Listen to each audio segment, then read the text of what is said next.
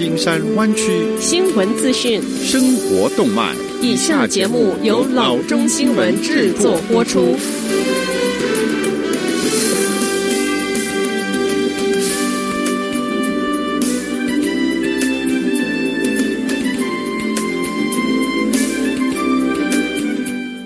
各位听众，大家好，欢迎来到老中广播电台的节目，我是君君。我们首先来关注今天的旧金山湾区地方消息。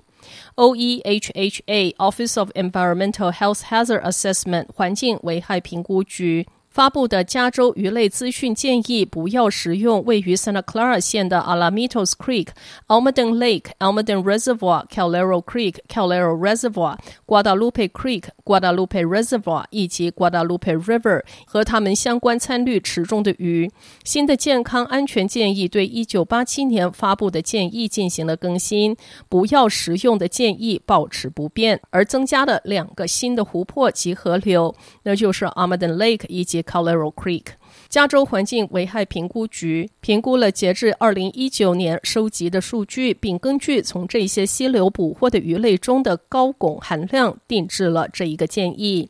这些溪流位于 Santa Clara 县的 Guadalupe 河流域，那里有大量的汞开采的历史。位于 Guadalupe 河流域的 New Almaden 矿业区是北美最大的汞生产矿，采矿废料继续将汞沉积到河流中。Calero、Almaden 以及 Guadalupe 河流从 Santa Cruz 山脉向北流向 San Jose，这一些小河的水流进入 Guadalupe 河，该河经过 San Jose 流向旧金山湾。该通报中提到的水库位于三个小河和河流的沿线。汞是一种天然的金属，通过开采和燃烧碳煤释放到环境中。它以甲基汞的形式在鱼类的体内累积，食用后会损害大脑和神经系统，特别是在发育中的儿童和胎儿。Office of Environmental Health and Hazard Assessment O E H H A 等网站是 oehha.ca.gov，上面有英文和西班牙文的海报，有关不可食用这些溪流中的鱼的建议。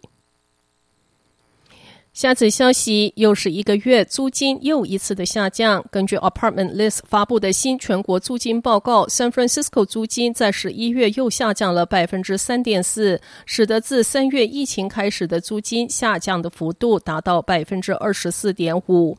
也就是说，从三月份起，San Francisco 一套两居室公寓的租金从三千一百四十七元降至两千三百七十七元。从十月到十一月，San Francisco Cisco 一居室的公寓租金中值下降到两千零五十四元，两居室的租金中值下降到两千三百七十七元。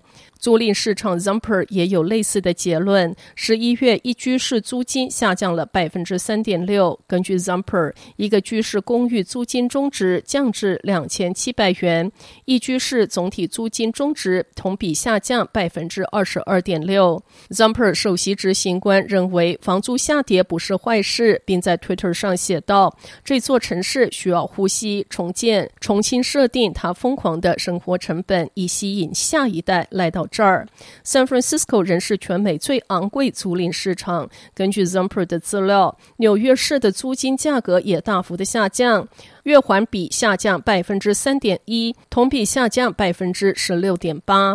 Oakland 租金也在持续下跌，自三月份以来下跌了百分之十三点四。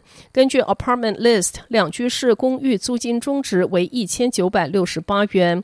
Zumper 给出的 Oakland 租金略高，两居室公寓中值为两千六百元。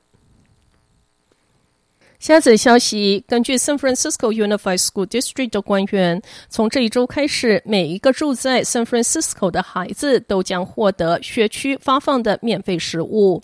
从周四开始，十八岁以下的孩子都可以去学区指定的十八个学校的领取点之一领取食物。学校官员说，他们可以领到两天预制餐点、点心、新鲜蔬果以及牛奶。家庭只需要提供孩子的姓名和生日就。就可以收到一张即提即走的卡，然后持卡领取食物。成人可以在没有孩子在场的情况下领取餐点。学区负责人 Matthews 周二说：“向社区所有的儿童提供免费餐食，我们希望此举可以在这个困难的时候减轻 San Francisco 家庭的负担。”公告称，这个决定是联邦农业部规则修改的结果。根据修改后的规则，联邦政府可以向未入学和没有资格享受免费或降价午餐的儿童提供免费餐食。这个规则改变是约在三个月前完成的。学区发言人周二说，San Francisco Unified School District 在三月到八月期间为 San Francisco 所有的学生提供了免费的餐食。下次消息，在疫情中，一座南湾的教堂多次拒绝遵守 Santa Clara 县健康令，成为挑衅典型。在 Calvary Church San Jose 为数百人举行室内礼拜之时，许多人没有戴口罩或保持社交距离，这个行为违反了县健康令。对此，县不但开出了罚单，还向法院申请临时限制令，试图阻止教堂举行礼拜仪式。但是，县指出，教堂最近一次在感恩节前夕举行了室内礼拜活动。周二，县再次采取一项附加措施，以公共健康受到威胁为由，请求法官批准一项初步禁令，以阻止聚会。法官同意了县的请求，命令教堂立即遵守健康令。教堂的律师说，他们计划上诉。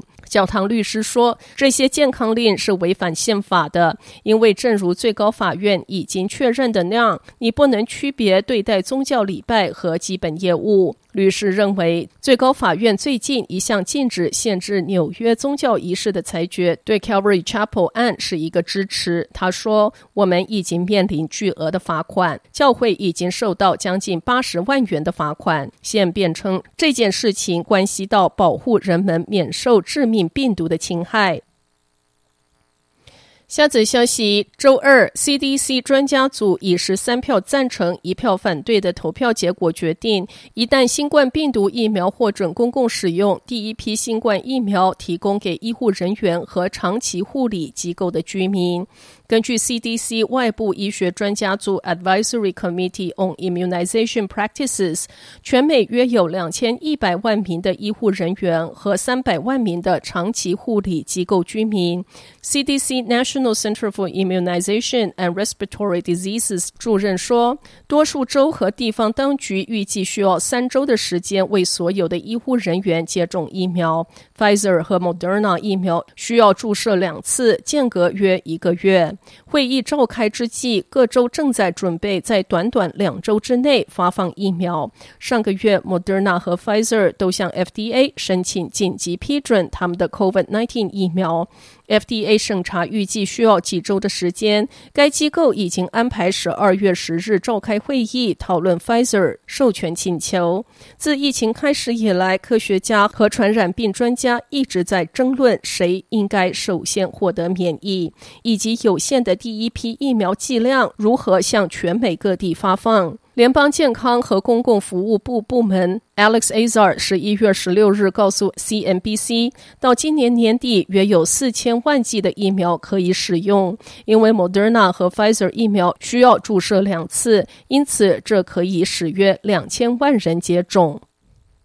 好的，以上就是生活资讯。我们接下来关注一下天气概况。今天晚上湾区各地最低的气温是四十一度到四十三度之间，明天最高的气温是六十四度到六十九度之间。好的，以上就是生活资讯以及天气概况。新闻来源来自 triple w dot news for chinese dot com 老中新闻网。好的，我们休息一下，马上回到节目来。